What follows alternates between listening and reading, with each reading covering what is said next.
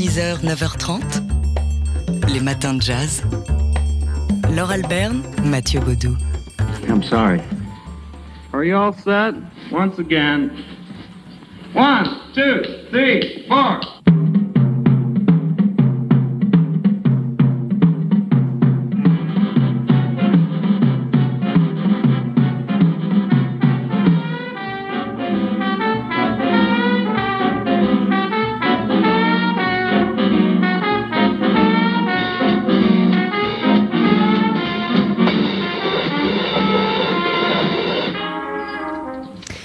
Un extrait du film L'homme au bras d'or d'Otto Preminger avec Frank Sinatra à l'écran dans le rôle euh, d'un batteur, John Key, euh, qui passe une audition, et qui perd euh, ses baguettes et pas seulement ses baguettes.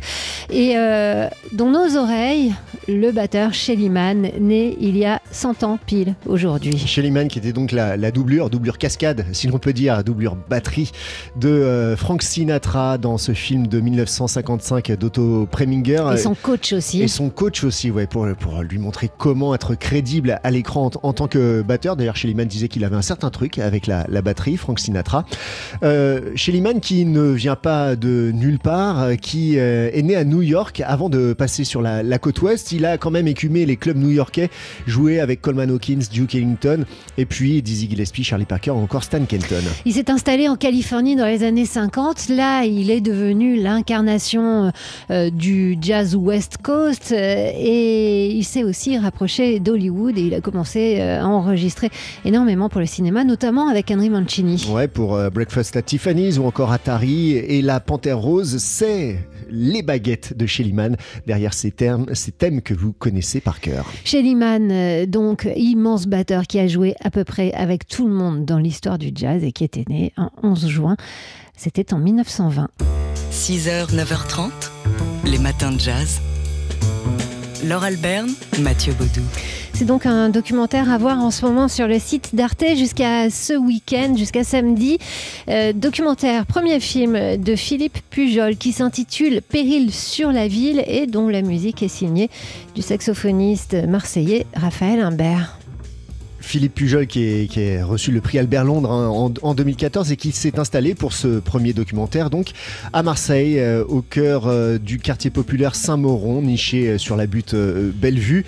Il nous invite dans ce quartier, ou plutôt les habitants du quartier nous invitent à les suivre pour découvrir ces quartiers populaires de Marseille qui font souvent les gros titres des journaux, mais là on voit la vie quotidienne, la vie tout court de ce quartier marseillais. C'est extrêmement touchant, extrêmement beau aussi, avec euh, des plans au drone euh, par moments qui, nous font saisir euh, bah, tout l'environnement, l'urbanisme, destructeur parfois. Et puis la parole des habitants, accompagnée par la musique de Raphaël Imbert. Ici, c'est le tout début du film et on est à la messe.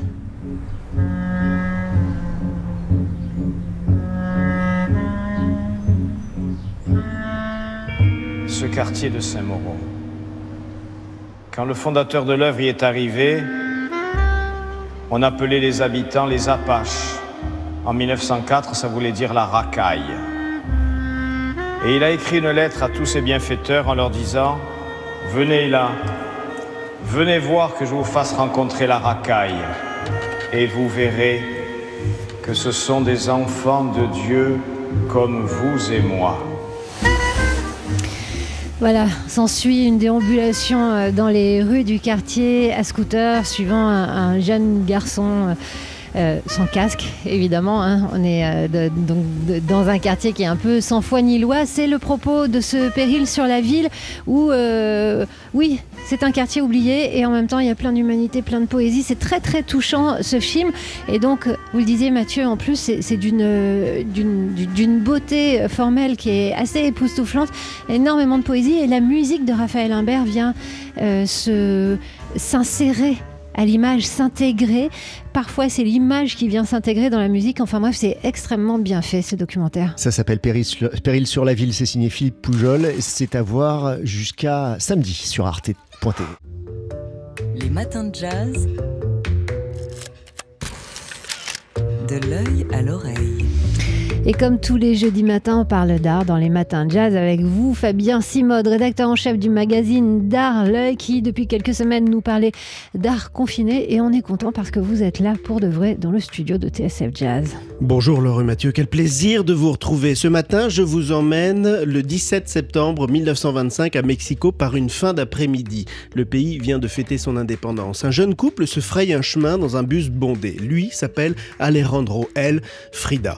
Elle a 18 ans et la vie devant elle. Mais ce jour-là, le chauffeur est nerveux, il roule vite. Un croisement, face au marché de San Juan, il ne peut éviter le tramway qui lentement le percute et le pousse jusqu'à ce qu'il casse. Alejandro est propulsé sous le tramway, mais il ne s'en sortira euh, malheureusement indemne. Frida, elle, n'a pas la même chance. Son pied est broyé, sa colonne verticale est euh, brisée en trois, euh, tandis que son ventre est transpercé par la rampe métallique du tram. À l'hôpital, les médecins pensent qu'elle ne s'en sortira pas. Ils se trompent. Cette histoire, vous la connaissez peut-être. C'est celle de la peintre mexicaine Frida Kahlo, incarnée au cinéma par Salma Hayek dans le film Frida. Après l'accident, la jeune femme est immobilisée sur son lit dans un corset de plâtre. Elle s'ennuie. Alors elle demande à son père de lui apporter sa boîte de couleurs, tandis que sa mère lui fait fabriquer un chevalet de lit. Elle, qui n'avait jamais tenu un pinceau auparavant, ne va dès lors plus jamais cesser de peindre. De se peindre. Sa vie, son corps. Prisonnière de son invalidité, Frida Kahlo se voit en effet comme un monde en soi. Un monde, vous l'imaginez, de douleur, car entre son accident en 1925 et sa disparition 29 ans plus tard, en 1951, Frida sera opérée plus de 30 fois, sans compter l'amputation de sa jambe gangrénée. Pour maintenir son corps, elle doit par ailleurs porter un corset métallique qui la fait terriblement souffrir. Parmi ses nombreux autoportraits, il y en a un qui dit sa douleur. Il date de 44 et s'intitule La colonne brisée. Frida s'y représente paralysée, droite comme un i devant un paysage de désolation. Son buste nu est enfermé dans un appareillage d'acier qui maintient son corps déchiré. À la place de la colonne vertébrale, l'artiste a dessiné une colonne de pierre brisée, tandis que sa peau est criblée de clous. Frida pleure. Prisonnière de son corps, confinée dans son corset, Frida Kahlo a réalisé l'une des œuvres les plus originales et les plus personnelles du XXe siècle. Mais à quel prix? Fabien Simode, rédacteur en chef du magazine d'art L'œil. Les matins de jazz. De l'œil à l'oreille. Et on retrouve Fabien Simode, rédacteur en chef du magazine d'art L'œil, pour prendre quelques nouvelles du monde des arts qui frémit. Allez, Goldorak Go. Samedi dernier, la vente aux enchères organisée par la maison Cornette de Saint-Cyr a fait carton plein. Les 233 planches de dessins et d'esquisses réalisées pour les dessins animés japonais comme Albator ou Candy ont trouvé acquéreur. Le total estimatif de la vente a ainsi été multiplié par 5 pour atteindre, avec les frais, plus de 300 000 euros. Un exceptionnel dessin à l'encre de Chine et de, la, de gouache, représentant notamment Actarus, vous en avez parlé. Le pilote de Goldorak a même été adjugé après une bataille d'enchères pour 13 000 euros au marteau. On devine à peu près l'âge des acheteurs du coup, hein, vu les, les, dessins animés que vous évoquez. C'est peut-être vous. Des quadrats, des quinquas, oui, peut-être. C'est l'une des polémiques qui anime le milieu du patrimoine en ce moment. Dans le cadre de son projet de nouveau campus, l'Université catholique de Lille a prévu de démolir sa chapelle Saint-Joseph.